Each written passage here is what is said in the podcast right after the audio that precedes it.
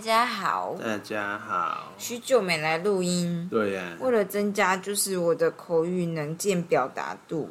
我想要看的那个 po 文不见了，你想看什么？就是要要分享的一个东西，好像是那个叫什么啊？是亚里士多德吗？发现怎么样福利那个呃，阿基米德啊、啊，完蛋啦！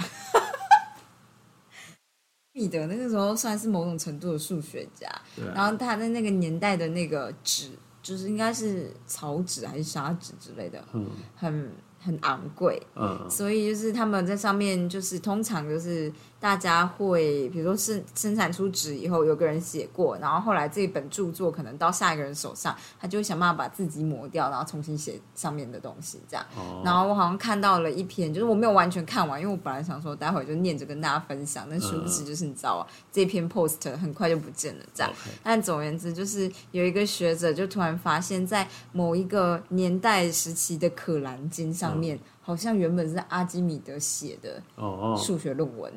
就是一个被抹掉，导致大家科学就是往后退了，就是 嗯几年这样，几十年这种感觉这样。我觉得还蛮有趣的，就跟大家分享一下这样而已。好的，我觉得蛮酷。对对对。然后今天阿田要来跟我们说国民法官的事情，对啊，因为我就是前阵子看了好几篇很长的文章，对，真的很长，然后就是尤其是有一篇，我觉得报道者真的很不错哎，他就是整理了最近几期国民法官判决之下，就是他们看观察到的一些。呃，怎么讲？就是我们现在有点像是这个新制度刚上路，有一点结构上的问题。可以嗯这啊样讲。然后就是它这里面就分析了一下到底是为什么会发生。嗯，反正呢，就是先大家跟大家简介一下，嗯，国民法官最最近这几件案件呢，他呃哦，先简简单讲一下，就是国我民法想讲官我基本认上知的国民法官，好，就是请人民像美国一样去当陪审团，然后来判决这个人有罪还是没有罪。但量刑本身是由法官来量刑，嗯，但是我们好像不是这是这样样子，吗我们不是这美样子吗哦国是这样子，但是我们的量刑的部分好像还是会在法国民法官那身上那吗那一块。哦，我好像好像是这样，但其实我我全部看完了，还不是确定这件事。哦然后不过因为看起来就是在国民法官制度底下呢，量刑这一块会也很容易被国民法官的行政所影响。嗯，总之就是呃，目以以前的时代就是没有国民法官的状态下面，就是法官来判嘛。对，然后大家都知道，就是反正会有两方，一方是检察官那一方，检察官的角色就是负责定罪，对就是负责说他说认为你是什么罪，然后要说给法官听，让法官认为他也有罪，这就是嗯检察官的角色。反正他就站在你有罪的那一方，嗯，然后另外一方就是律师这一方，律律师就是要证明你没有罪，然后要说服法官说检察官讲的是错的，嗯他没有罪，嗯就这样子。所以基本上他是用一个双方冲突的方式来取一个平衡，嗯最后让法官来定夺到底他觉得怎么样。嗯，那以前的状态就是比较简单，因为反正呢就是在法院里面嘛，对所以双方只要把资料都给法官，反正法官只要够就要认真由，法官判夺，没错，就是法官只要够认真，他就可以看到所有你应该要给他看的东西。嗯，然后他会用他自己专业见解去判断怎么样。但但国当民然法官法官就会取决于民众的素养，不只是这样子，国民法官呢，基本上也不一定真的需要很强的民众素养，嗯但重点其实比较像是说你在法庭上面，因为他们都是第一次听到这个东西，嗯，所以你要给他们就有点像基是本背景，你的第 background 一印象 information 是非常重要的。哦，就是或者是你中间怎么呈现这个东西会非常重要，嗯，因为就像是会不会讲话的业务差非常之多，嗯嗯嗯，对。那这一个背景之下呢，就变得是双方的呃实力落差就会变得非常的明显，嗯，就是当检察理论上像是美国的状态的话，美国就是大家很都知道他们是一个完全是靠陪审团的方式来判嗯定有没有罪。那这个状况下面呢，就是呃，检察官跟跟律师的平衡，就就是他他们的平衡相对抓的比较好，有有点像是因为他们律师的市场比较健全，所以律师会愿意就是反正我收你的钱，我就尽全力的帮你就是在法庭上辩护，然哦，后他会跟站好自己的角色，对，然后跟就是政府所属的检察官有一个很呃比较力量相当的对抗。嗯，那个某种程度上是因为市场机制建构出来的，因为你嗯如果给钱给不够的话，律师也不会想要做那么多的事情，嗯也想这样，所以才会很多人说你有钱就可以请得起大律师。嗯，重点是在这里。那台湾现在的状态就是有点，就是刚上路，所以呢，很多律师事务还所不其够实强，还没有这样的准备。嗯然后而且其实是几乎没有准备的状态。嗯就是我看了，就是像有一个法法律人，他就写了一篇，他观察这几个案件。先讲结论，就是这几个案件下来呢，律师基本上都被暴打，牙一直在摩擦，基本上所以检察官对，就律师在法庭上面根本就一点功能都没有，然后就是导致前面几个案件，尤其是有一有一个案，就是好像是第一案还是第二案的那个嘘那个，反正有一个女子她杀了自己的丈丈夫，哦她被家暴三十几年，她最后就杀了她她的丈夫。嗯这个案件呢，在过去其实台湾有类似的判例，只判了一年多。嗯，哦合因为理大家啊会觉得说这东西是你其实有你的其情可悯呐、哦对，所以大家会尽量轻判。但是结果在国民法官的状态下面呢，因为检察官做好了他的工作，而律师呢没有做好他的工作，导致最后他被判了七年多，哦，好多、哦，超级多。他就说这件事情是非常离谱的重判，但是对啊，这个原因你不能怪检察官，因为检察官本来的工作就是要让他定罪。你要怪的就是律师完全没有准备好这方面的工作，嗯，但你也要怪律师也没有办法，因为律师领的钱真的是没多少，嗯，就是像他那个案件呢，在呃，因为那个那个他女是女公生，用公，对对因对，为她他是比较没有她没钱所以啊，用的是公用的律对师，对对，就是那个叫法服，我就是知道，对，然后法，法服他们派给他的律师呢，基本上一个案件只会给六到八万元，嗯，好少，超级少。但是这个东西是根据过去就是在法官时代的情况下面，好像只给三万块加上来哦的，所以呃当初他们觉得好像也够多，因为是两倍多的钱。嗯但是现在目前看起来就是完全远远不足，嗯而且就是其实现在目前的律师行业的市场好像还没有，就是怎么讲，就是大家开的价钱还没有那么高。律师现在是不是台湾的律师市场是不是以民事诉讼为主啊？我也不知道哎、好像大家其实都会哦，他上面就是他有提到说，律师其实呢都很多都是反正看到什么案子，然后当场在研究，天哪，嗯、就真是的他假们的？其实没有什么时间好好的去弄，大家有看过吴兆律师吗？呃，就是我之前给你看的一个小美国影集啊，我可以现在微微妙插话吗？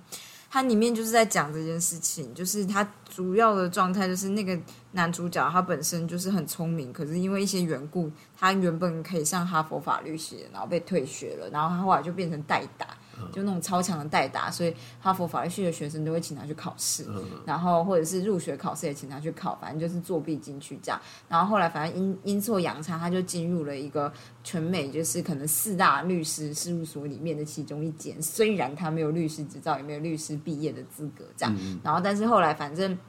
上面的人刚好就是另外一个。就是男主角也是一个大律师，就真正的大律师，就是 cover 他进去这样，然后你就就看他在律师事务所的生活，就是小男主角跟大男主角这样，大男主角已经变成就是那种呃，大家都要拜托拜托拜托你来当我律师那种重金礼聘，就是那种嗯企业 CEO 都要去找他那种，他们都是那种六法全书已经全部背满满这样，然后所有公司就是如果。但是都是哎，应该说公司有案件也都是这种小律师了，小律师去研究，研究完以后就报告给大律师，然后大律师来讲这样，然后你就看到他们的怎么说所有的案件，因为每一集每一集都会大概之上就是两集一个案件，两集一个案件的处理，就、你就突然间发现这事情不是只有非黑即白，就是以前小时候那是我在大学看的。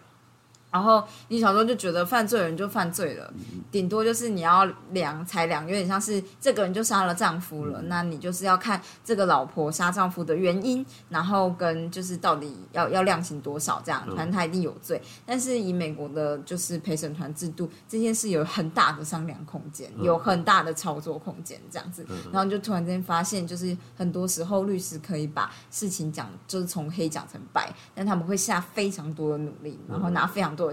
然后像大律师看起来就是好像都没有做努力，但他其实就是因为经验很多，所以他可以马上就进入状态。然后小律师就是没日没夜的看报告，超恐怖这样。然后就是我每次看那个，就会觉得好了，我愿意多看一点报告。但这不是重点，重点是回到你那边这样。好的，嗯，就是啊，对不起，我还嗯在插一句。然后我就突然想到，因为你讲这个的时候，我就突然想到，台湾的制度里面，检察官是远胜于律师的嗯能力耶。因为就是以筛选制度而言，台湾的检察官是就是同样都是律师，但是能考上检察官的只有少数。所以如果要拿来比的话，这样检察官能力不会超强。但我其实觉得重点不是能力，嗯因为其实就像是有很多东西不是考试考得出来的事情。哦，就是我觉得，当然你可以说他们可能先天就是确实就是比较会念书，不是不是，可是我的意思是说，我记得检察官考上以后，他们会额外培训六年。没，错，这就是重点，重点就在培训的部分。就其实律师应该也要做到相同程度的培训，才有办法跟检检察察官官对打。对，但是现在像是那个法律人说到一个最重要的关键是说，基本上在国民法官这个制度上任上路之前的前几年，司法院就非常的积极在进行检察官的重新培训，因为你必须要重新能够适应这样子的对哦对啊，你要环能境够跟就是一般民众讲一些东西。没错，然后而且重点就是现在不是只有法官在听了，所以就现在你要讲给一般民众，而且你必须要当场，有点像是。就连法官他可能事先也不一定看过这个卷了，嗯，他啊他有他自己的第一印象，所以他变成是说你要重新从第一时间 present 出来，就要非常的有精准度，嗯然后你不可以讲一些拉里拉杂的东西，这样子，反正就是呢，他们花了非常非常多钱在培训，基本上那个砸的钱就是，反正基每一个法官你可以每一个检察官，你可以算起来差差不多都百万元的投资在上面。嗯，但是在律师这一端就几就乎反而没有没训有练。啊。然后他们其实工会有开课程，但是有上过的课程的比例呢，大概小于一 person 吧。天哪！但这样之后，就是大家会就开始正视这件事了吧。会，但是重点是现在的问题就在于说，其实老实说，呃，那个有点像是要等到人民有意识到才有来才有办法。嗯，因为像现在的状况就是，大家还没嗯有意识到这件事情。对，就是就是像是，嗯，就像是今天，呃如果民众希望的是说，像是前几年大家觉得有恐龙法官这样的状态，哦他们觉得说恐就是法官判起来的判决跟民众期待落差很大。嗯，那现在这这样判下来呢，其实某种程度上面会很大程度满足那种就是一直念一味要拐呃一味要想要重刑重刑判罪的那些民众。啊，因为基本上检察官的力量非常强的话，你每一个案罪案件几乎都会被判有罪，而且全部都会是重刑，嗯，对，这是必然的结果，因为一定会这样，因为你的力量就不平衡，对那要一定要直到某一个程度，就像是有些案件你。就是有些人可能就觉得说，好像真的是有点冤枉这个人，嗯或者是说就觉得这个人其实也不应该罪罪不至此这样子，嗯可能要到这个程度，民众才会意识到律师的重要性，然后才会愿意付这么多钱给律师。因为像现在你问大家，如果愿意付多少钱，搞不好大家就说十几二十万也够多。但是我相信，如果要认真处理这种案件的话，可能搞不好这是不够的钱。可是有的时候你给钱，律师也不一定有能力处理这件事、但啊。哦所以这就是市，这就是市场的问题啊。就是如果说大家都有一个概念说，因为像现在律师的状态，为什么他们会变得很有点像消极在做这件事情？嗯是因为就是以前的状态，他们只要把卷宗写好，然后基本上因为法官法官会看嘛，嗯所以他们根本不需要讲半句话，甚至他们就是去法院只是走一圈，然后嗯法官就说啊，反正好随便讲一讲，但是还有事情，你只法要报官也告是给专我业就好人。士，对对对，法官就说你把你报告留下来就好了，啊，你随便讲一讲，反正我们这只是一个形一式个。流程。对啊，事实上也是这样，没错，因为你多讲没用啊，反正就是报告就在那边啦。嗯，但现在变成是说他们要负责讲，那但是负责讲的问题就在于说，他那个律师可能那一天就只能处理这个案子，对他整天被绑在那边，他以前一天可能可以处理十个案子，哦他现在薪水等于被稀释了到十分之一，哦，所以他如果今天一个案子不能给他十倍的钱，他也没有兴趣认真去处理这种东西。好好做 对哦，所以他才你才会说他可能报告写的写，然后上场，然后就开始讲，但是对一般人根本会听不懂他在讲什么，就是或者或是像他的逻辑上面没有安排好的话，可能人家就觉得啊就有罪啊，对对，就像是他说很明显的这一次的这个案件呢，他说就就中间他就提起说什么哦，好像有一个是有一个有一个人忘记他怎么样，反正就说就是法官要认为他是，呃，检察官认为他是故意的伤人，嗯故意杀人，哦但是就是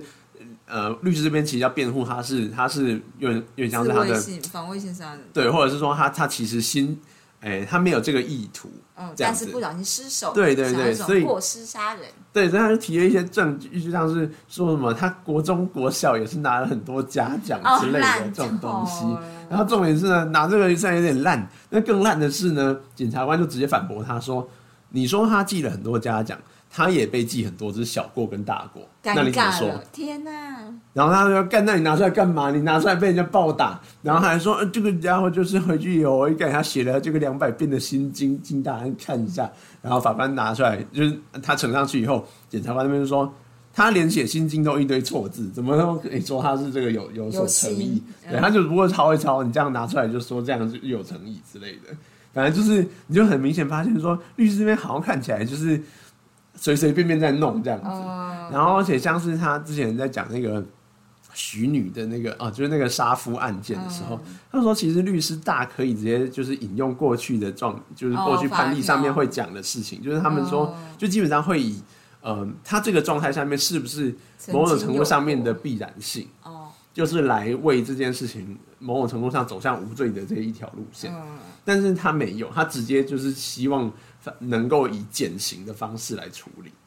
但是就是这件事情会在根本上面失去立足点，因为基本上你要争取的其实是他，他是某种程度上面是被迫做这件事情的，因为他不做，他可能某次被家家暴，最后就会死掉嗯了。他可能可以某心种里程的度恐惧，然后走这一条路，对都是对对蓄意的，这对样，但是如果说你一开始就说他就是这样，他也是很可怜，所以就是就是。就是表现出他，我其实也觉得他有罪，但是希望法官大人可以给他没错，少一这点是刑。为什对么我会提，就是那个那个美剧，因为那个美剧就有很多这类事情，律师都会先描述就是受害者心境。对对对对，因为你要描述受害者心境的话，就是陪审团会觉得没太错，恐怖了，怎么这样？对，就在建构出这样的 picture，然后就像是他们说，像是检察官那边做的就非常的另外一个极端的好，因为他就完全建构出这个人是如此的没有人性。所以他他才会亲，就是亲手夺取他人性命。对，然后你看他就是杀人之后还在那边悠闲的清理，这完全是泯灭人性的行为。啊，但是律师因为没有针对这件事情做反驳的时候，陪审团当然就会觉得哦，真的是哦这样子、对耶，对耶，对这啊，样他怎么这么没人性？他杀了人，然后还在那边清理什就么大家如果东西不的多想，就会长这样。对，但其实你根本就可以在这上面做另外一番的诠释，但你没有做，就会变成是完全导向另外一哦大家边。都没有时间看吴兆律师，反正就是我觉得 很惨，我觉得这个状态下面，那啊，你我就觉得得，就是你看的文章里面有提到美国陪审度陪审制度一开始的时候的状态，没有，啊，他没有特别写一开始因怎为么我样。觉得可能就是得要都看大家一开始的时候长什么样子。我觉得某种程度上面，他说有提过像是日本的状态，就是对好像日本也是前阵子才刚开始用这一套的方式，但就是但我也不知道，因为日本的律师的状态我就不太清楚。哦他只有写说，就是其实在像现在的状态下面，其实有一点不太平衡的是，好像检察官还是可以事前呈，就是事先把报告呈给就是法官这一端。嗯，就是有点像是呃，检察官这端是准备的满满的上场，嗯，然后但是律师这边感觉是赶鸭子上架，突然就拿到一个东西，然后就开始要讲。嗯，但我其实觉得这都不是重点，我其实觉得这就是，嗯，他们说这东西叫做什么啊？就是呃，当事人主义嘛，反正就是。嗯，他们就是法法律的学说上面好像有一派是说，反正就是有点像是说，反正啊、不希望用这种冲突的方式来解决，嗯，争端，比较像是用哎、你陈述客观事实，最后来判定到底是怎么样。嗯，但有另外一派，就像现在这种方式，就是说它是以以对立的对以方对式立的来方式找来到公平的方式。对对对，那以对立的方式这件事情就很取决于两方的财力的问题。嗯，对，然后其实现在的问题就在于，就是他们觉得，就是台湾的律师工会其实也没有办法，在短期内好像也并没有解决的方式，因为他们觉得薪水不够高，也没办法这样处理，我觉得就是应该说，台湾的律师工会就跟医师工会类似有，点废。就是说他们就只是在做像是教育训练啊、办办课程这样子。哦然后其实就是他们并不是在争真正争取什么权益之类的，对，所以就是呃有他们之前好像原本还要做一个什么，就是希望像是不要再分就是各个区域，因为基本上你打官司，基本上全台湾基本上最好是在同一个区块下面处理。嗯，就是他们希望把大家的就是工会团结起来，大家就是一起弄一个大工会，这样就好了。嗯，然后但是后来好像有大家就吵吵闹闹，最后就没有结果。反正他就觉得现在工会的状态就是帮不上大家，所以只能靠每个律师自己努力进修这样子。啊他看起来写的超绝望的。然后我看完就觉得啊，但是如果我们民人民不愿意付开太高的律师薪水的话，其实这没有结果的，就是这这一定会到某一个程度，冤案大量的释出的时候，大家才会发现这件事情大家的才会严进重度。行检讨，就是比如说法律学院的人写论文的时候，就会进行这个东西的检讨，制度才会进行提我升。觉得是，那不知道要过多久就不是。会啦，不会很久啦。像要是我是博士生的话，我现在就写这论文， 这个很好写，还很好检讨，而对啊且可以三个学生都写同样的东西，写出不同观点就好了。 这还蛮就是你知道轻易可以做到的。Net Netflix 上面就是有很多就是呃越来越多的那叫什么东西啊？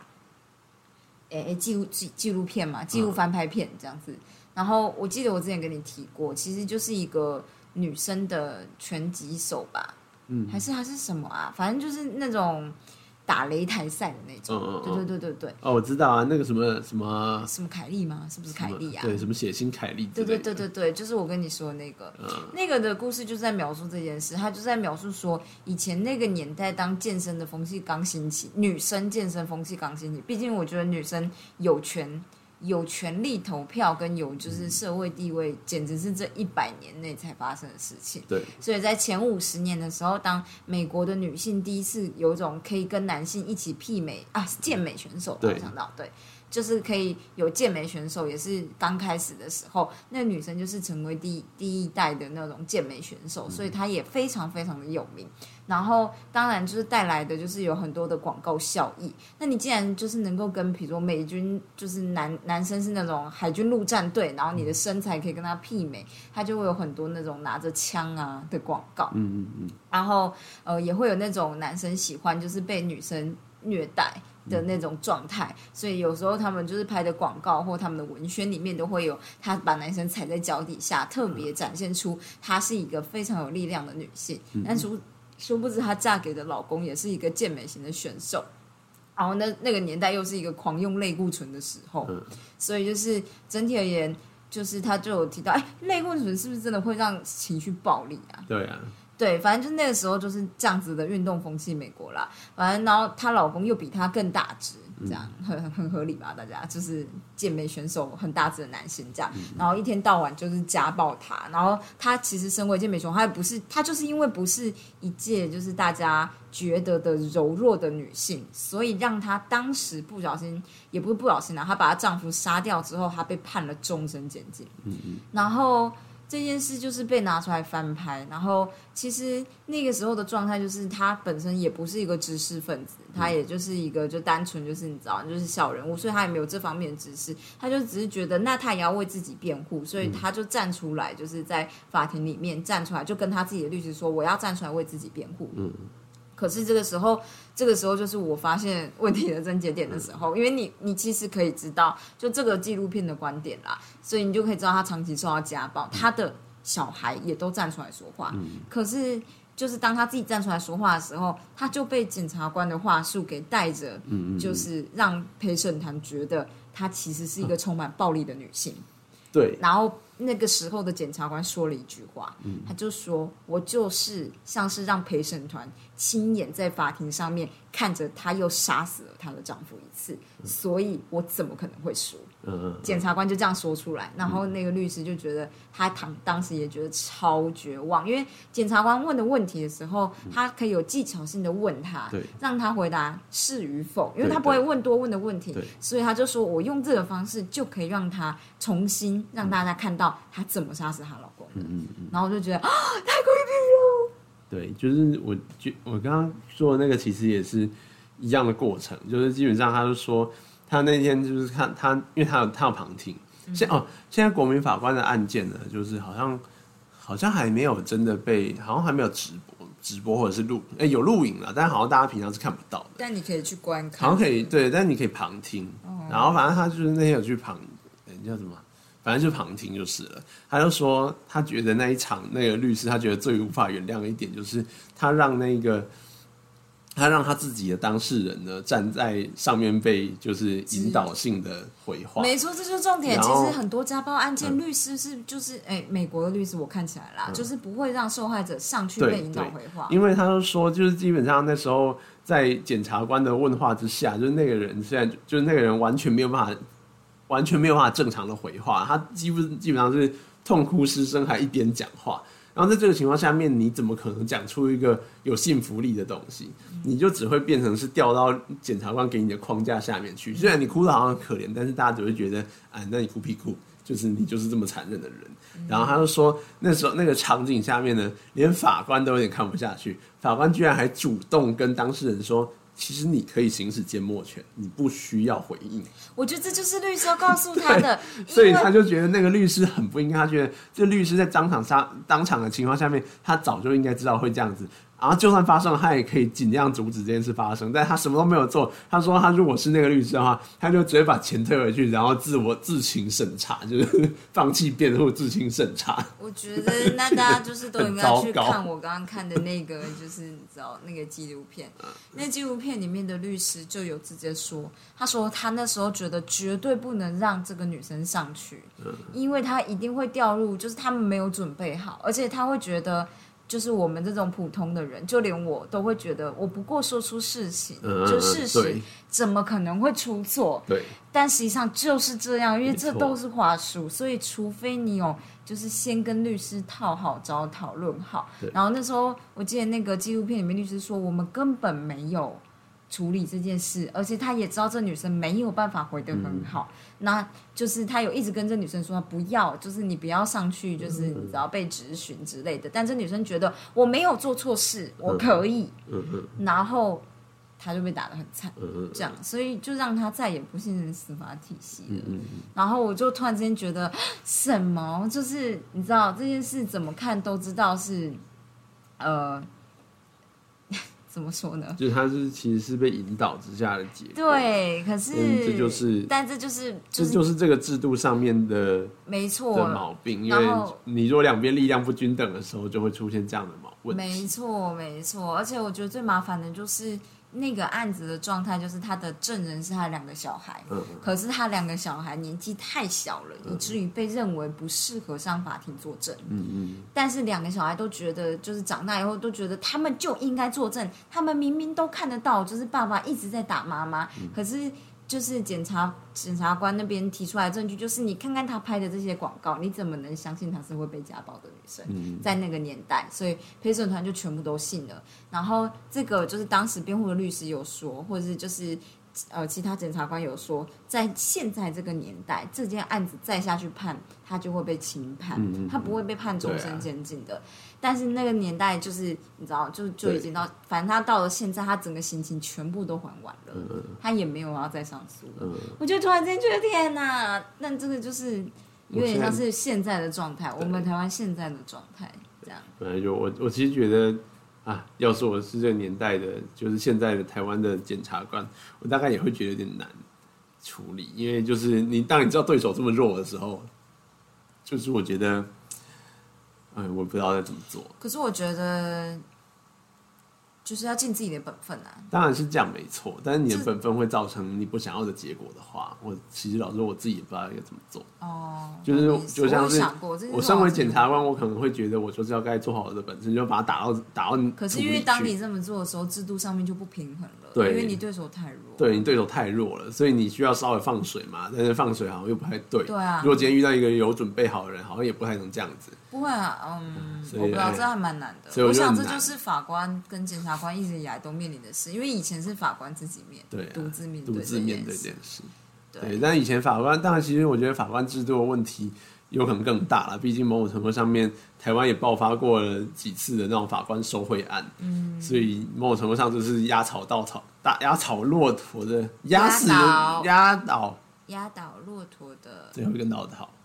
对， 对，我觉得就怎是么这么神奇？就是没有，就只是觉得，哎，就是以前的方式，就是有他，就是你如果遇到，就是有点像你在赌，你有没有遇到一个好的法官？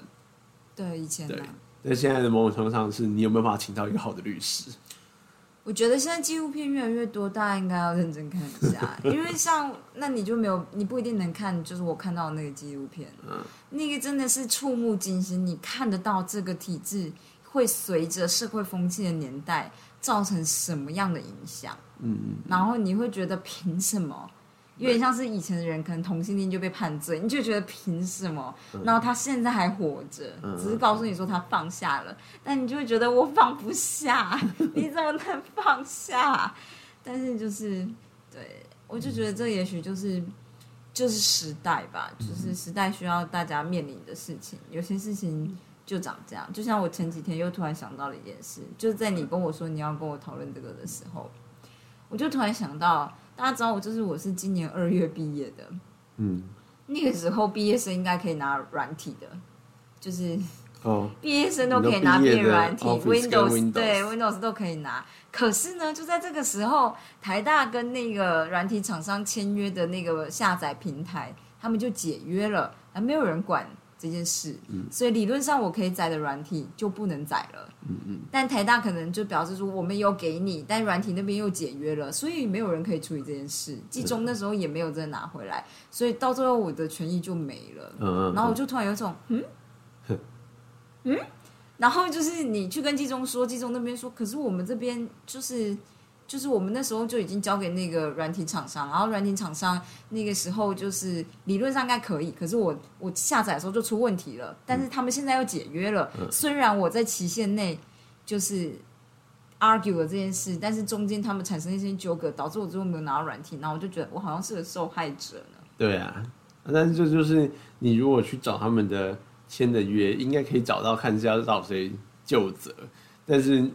你就可能会推来你花推的去成本应该会远大于那个软体的钱。对，但是我的意思是说，这比较像是我毕业的时间点刚好不好。哦，对啊，对我毕业的时间点刚好不是大部分学生毕业的时间点，所以这件事不会受到重视。嗯嗯嗯，因为我在就是寒假那个学期毕业，大家都是在暑假这个学期毕业嘛，那就是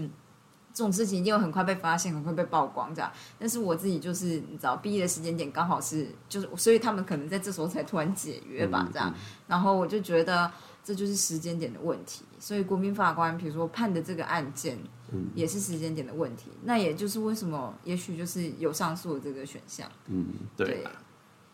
对大概就对是这样子吧。好吧，希望可以就是越来越进步，大概是这样。你看的时候就觉得很很很沉重，是不是？对啊，我觉得就是太惨了，我就哦觉得，我那但时是候我我我完全可以理解这是一个市场过机程制下面的结果，所以我才会觉得其实相对我不会觉得有办法很快的解决这个哦，事所以我才会问你说，现在台湾律师是不是都接民事的案件？因为民事案件就是律师对打律师，还是？但是我这样听起来哦就很像是律师是不是只是真的只是交报告这样？你听懂我意思哦吗？我也我不知道，因为我看过，就是我很小的时候就在看，就是那个吴钊律师了，嗯所以我一直以为就是要在法庭上讲话，一直以来嗯啦。所以当你说出是交报告的时候，我还蛮惊讶的。哦，对啊，因为啊以前就是啊原因为以前只要讲给法官听啊，那法官当然就会觉得说不是啊，我我先没如果空你，讲的东西就是报告写的东西，你放对啊着，那你就放了就好了，你不需要讲，反正你讲不就写的东西吗？你就你就说哎、我还报道啊，签个字好，你可以回去了。法官原来是今天有文书纸啊。今天有五十个案子要跑这个流程，我回去慢慢看啊，你先放着这样子。所以我才说以前很取决于你遇到谁，那个法官是好的，你就会有一个比较公平的判决。那法官如果真的很忙，或者他真的心情很堵然，他可能就乱判，嗯， 你也没办法，你就遇到他，就这样子。所以我觉得，哎，就这样啦。我就觉得，觉得现在的状态下面就是有点像是，就是整个法界其实就应该说民民众这一边的人还没有准备好，嗯，就是整个司法院那边已经准备好了，但是民众这一端没有准备好。对，对，但是就是有点像，我觉得青黄不接的时期，就是不知道会持续多久我的只事。是觉得一就是我听人家考检察官的心态跟制度，就觉得检察官都是一群比较 aggressive 的人，哦，当然是啦。嗯所以就是他们会很强。我的意思是这样，我没有说考上律师的人不没有就是不怎么样，而是说大家感觉起来、听起来台湾的制度很像是，当你检察官没办法考上的时候，你才会去考律师这种感觉。哦你听懂我意思吗？我听懂你的意思。所以我会觉得检察官的能力是不是比律师还要高一点？但这件事跟经验有关。可是检察官又在接受培训之后才能成为检察官，嗯但律师考上以后就直接成为律师了。他们不是考上之后他又在们接受嗯有，他们有啊，他们会去哦是吗律师事务所实习啊，那是必要的阶段、啊。但是我觉得实习是实啦习是跟、啊当然跟培就训是是不一样的吧？一样啊，实习就就跟培训是差不多的原来是这样。啊，但是你就是看你你的那个老板有没有好好训练你啊。对啊，我就是觉得就很看了吧。但是我觉得这就是，因为我其实觉得医界状况跟这个状态很像，因为其实就是为什么我一直会觉得，其实台湾的医疗只是还没有大家没有意识到它的崩坏进行时，嗯，但是其实很多地方呢，大家都很随便的啦，因为就是也没拿多少钱，所以就是像是很多其实除了大间的医院的医学中心，其实只要不是最大间的，只要你不是在区域里面前三名的医院训练，我其实觉得那个训练品质都有点堪虑。都有点危险。对，因为我们看到很很看到很多其他的医院来我们这边训练的人，当然里面也有一有几个非常的非常优秀强的，对，嗯但是就是那很取决于个人的特质。哦，如果这个人就是他愿意就是对愿意去下去钻研，愿意去看。这样，对对对啊，但其实我们我们遇到大部分人，其实他们就是就也只是来上班啊，糊口饭嘛啊，然后就是之后其实你就是很明显看得出来他们在训练这一端是很不足的，所以他们之嗯后当、当了主治医师以后，你也可以想见他们遇到一些突发状况的时候，他们其实没有办法处理这就件不事。知所措。对，就是很容易就会出事啦。只是就是嗯有时候这种资讯的不平等会把大部分的事情都压下来，嗯所以大家不会知道啦。然后我其实觉只得，有知情的人才会知道，呃对或者是比较了解的人，一看就直接觉得，嗯，这中间有鬼吧？这对样，啊，所以我就觉得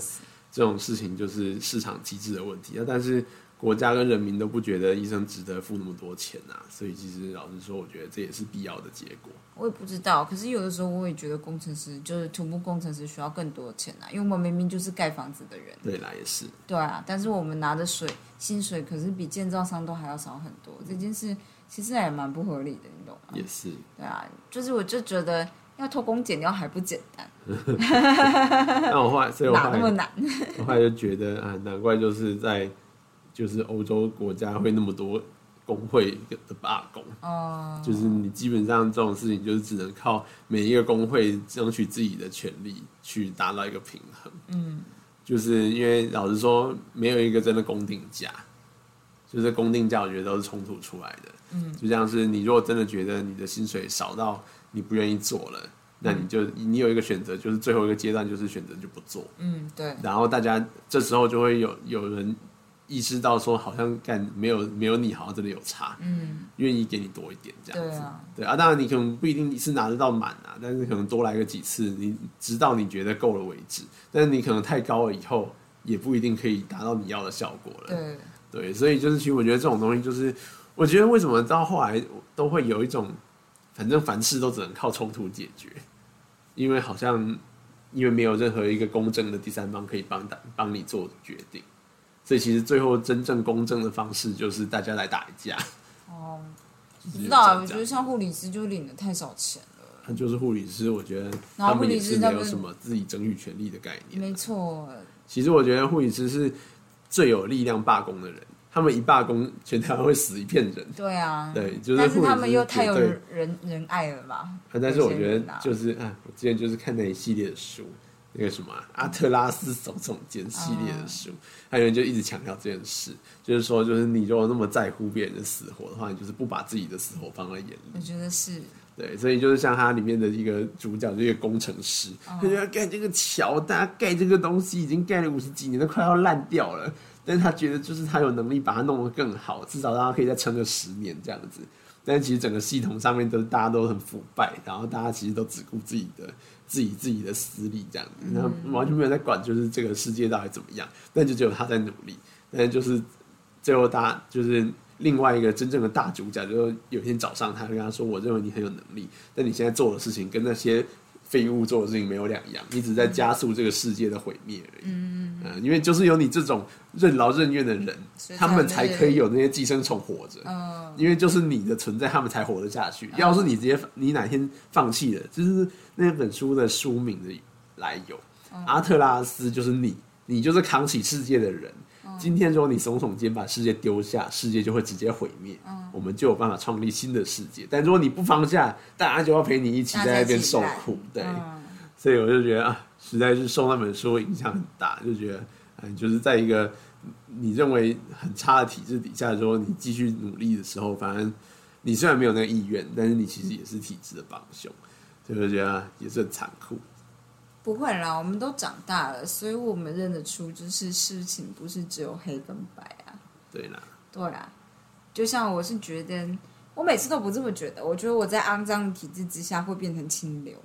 清流，对，但是我不一定有办法影响体制。可是我的意思说，我没办法大幅度改变体制。可是我在的时候，就是有点像是一浊脏水里面总是会有一个小小的过滤网的这个地方，这样。然后我我这边会是比较干净的，所以就会很像，如果干净的人变多了，这一池水就会自然变干净，这样。希望是这样啊，就是啦，希望不要让就是水一直都很脏，所以有些人就是觉得就是啊太脏了不想跳这样。但是如果你看到里面其实有一点点干净的地方，你可能就会往那个干净的地方靠拢，这种感觉。但就是这很难，可是我觉得这个世界本来就是一定要有脏的地方，也会有干净的地方，就这样子而已。但反正这也不是重点，这就是对对，我最近跟智商师谈了谈以后，我觉得我自己对人生的定定位就长这样，就是我没有想要改变世界，我没有要想要改变什么东西，那我觉得我自己活得很好就已经可以了，这样。嗯然后我自己活得很好，身边的人要是能够受到我的影响，也就是觉得 OK，就是还不错，那就可以这天样。哪，你要成为大家的太阳，但我没有要大家，我的意思就是这附样。近的人太阳。 我说大家就是你旁边的人，对啊，这样你就是你旁边人才有机会再成为别人太的好一太阳点的态。比如说，我如果让你心情好一点，你可能就会对病人好一点，那病人就会好一点，对这个对对意思。你说的很对。对啊，但是就我不需要为了比如整栋社区的人进 行， 对不起啊，去当主委，我不会突然想去当主委，你懂吗？我就说哦每个游泳池下去游泳的小孩都要快乐一百分，这样每个人下去游泳都要很开心才行，不会那个无关，这样对，所以我就觉得自己自己稳定比较重要一点点，大概就是这样吧。所以我觉得国民法官也是这样子吧，就是你可以看得到检察官还有法官。还有就是律师他们之间的难处，但这都是大家自己要校正的，这样。我好啦，后来想一想，没有那么没有那么难，是因为反正台湾有钱人也是很多，有钱人撞死人也不少，所以当他们哪哪天就发现律师重要性，他们就会砸大钱给律师，哦、然后就会大幅度的改变律师行业的就是水平。哦，就当有一个人他发现说，像是今天他可能请了一个律师，律师就直接扫视跟他说：“老实说，你这个案子你一百万判不下来啦。”嗯嗯，，一百万，好好，两百万也可以。嗯然后当有一个拿到爆高的薪水以后，大家就发现，干原来好好弄这一块是可以赚那么多钱的，啊，就会有人愿意去弄了。只是这成本效益就开始，大家就才看到它它它的价值所在。嗯，对。好的。不会，我只是真的觉得 Netflix 上面真的是非常多的这类的影片，就是我觉得毕竟美国就是一个案件慢慢流出来，然后大家就是。我觉得大概就是没什么好拍的，然后 Netflix 又狂给钱，所以这种纪录片导演又可以拿，就是你知道以前的影片啊、法庭片段冲，就是你知道冲场面，所以就多了很多这类的纪录片，然后你就会觉得其实还蛮有趣的，偶尔看一看。我记得我那时候看完真的心情很差、欸，就是当然，他最后就是影片会告诉你说，这女生已经服服棋，已经服完刑了，嗯然后出来了，她也原谅了这一切，这样，嗯她觉得她只要不要再跟过去瓜葛就好了。这当然是，但是你就会觉得，痛，就是那对啊，她被我记得她被判了四十年啦，就不是知道她他不停假的上释诉以，后就是剩四十年。对对之类的吧。然后她出来已经六七六十几、七十了，然后她也说她现在找到人生的第二春了，也是蛮了不起。所以她现在只想要过着平静而且自由的生活，这样。你就觉得我就是可可以理解，但是就是也没有但是，而且我就遇到这种事，就会一直想到智商师跟我说的，他访问二二八的家属，然后二二八的就是当事人，他就说他走在路上某一天就被抓了，然后一抓四十年就没了，就他也没干嘛，然后你就突然有种啊，这这你已经没有一个人可以怪了耶，就是这连人谁谁怪都不行的情况之下，也是只能自处哎、然后就觉得好残酷哦，我觉得我做不到，我想我会去死，天，天哪！好林静怡觉得我一直， 我希望你不要去士兵去死。我还要成为别人的太阳。对啊，还太阳，那太阳公公跟大家说再 见。啊，太阳公公说北风来 了，台风来了。好那的，今天就这样。好的，大拜家拜拜拜